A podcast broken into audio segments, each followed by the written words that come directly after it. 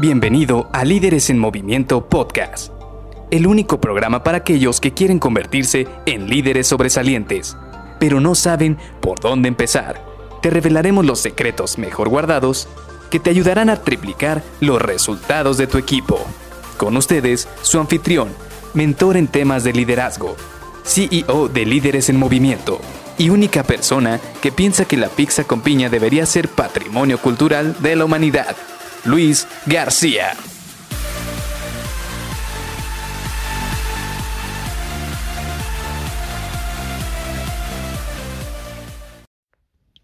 ¿Ser un workaholic está correcto? Hola, ¿qué tal? Soy Luis García y te doy la bienvenida a Líderes en Movimiento Podcast.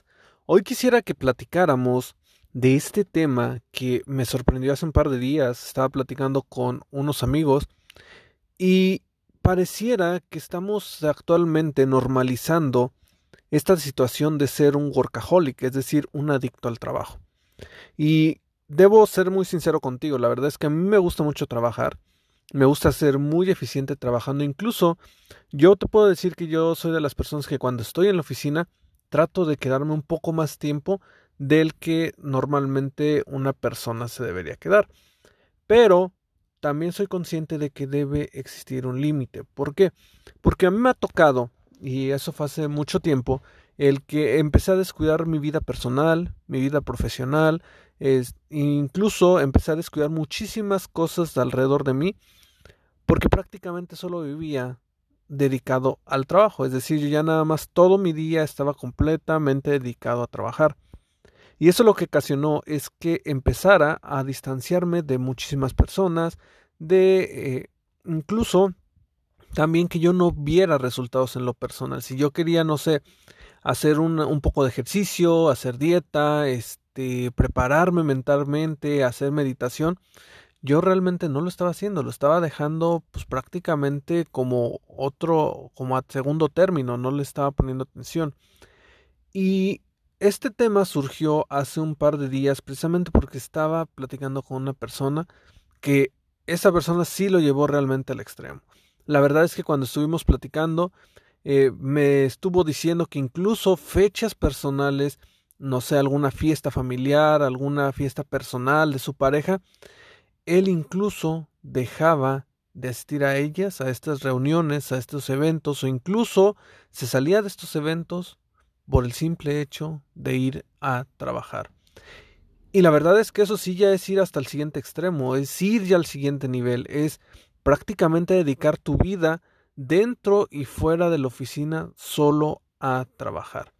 Y la verdad es que, como te digo, creo que estamos en una sociedad que está últimamente vanagloriando mucho a las personas que son adictas al trabajo.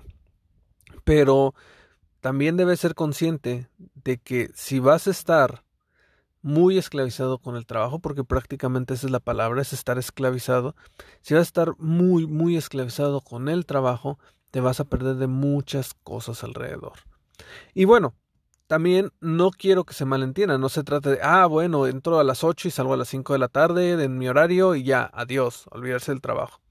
No, no se trata solo de eso, sino que en el tiempo que va a estar ahí, que va a estar en la oficina o que va a estar trabajando ya sea desde casa o porque ahorita ya está muy de moda que algunas empresas ya tienen trabajo remoto, ahora también tienes que tú enfocarte en que ese tiempo sea efectivo, que realmente le estés dando a la empresa durante el tiempo que estás ahí tus mejores resultados. Y también si te quedas un poco más de tiempo o un poco extra que no sea algo que se te vuelva una costumbre, pero que mientras estás ahí en ese tiempo extra tú entonces des lo mejor de ti. Porque de esta manera al final del día, esto se va a volver tu sello. Tu sello no va a ser la cantidad del trabajo. Tu sello va a ser la calidad con la cual trabajas. Ese tiempo en el cual estás dentro de la oficina, ese tiempo que estás trabajando, con qué calidad estás ejecutando. Y ese es prácticamente el tema importante de todo esto. No se trata de ser un adicto a estar en la oficina sino que el tiempo que le dediques a la oficina, a tu trabajo, sea un tiempo de calidad. Así que te dejo esto para que lo pienses y lo reflexiones y por ahí nos vemos el día de mañana en otro episodio. Bye bye.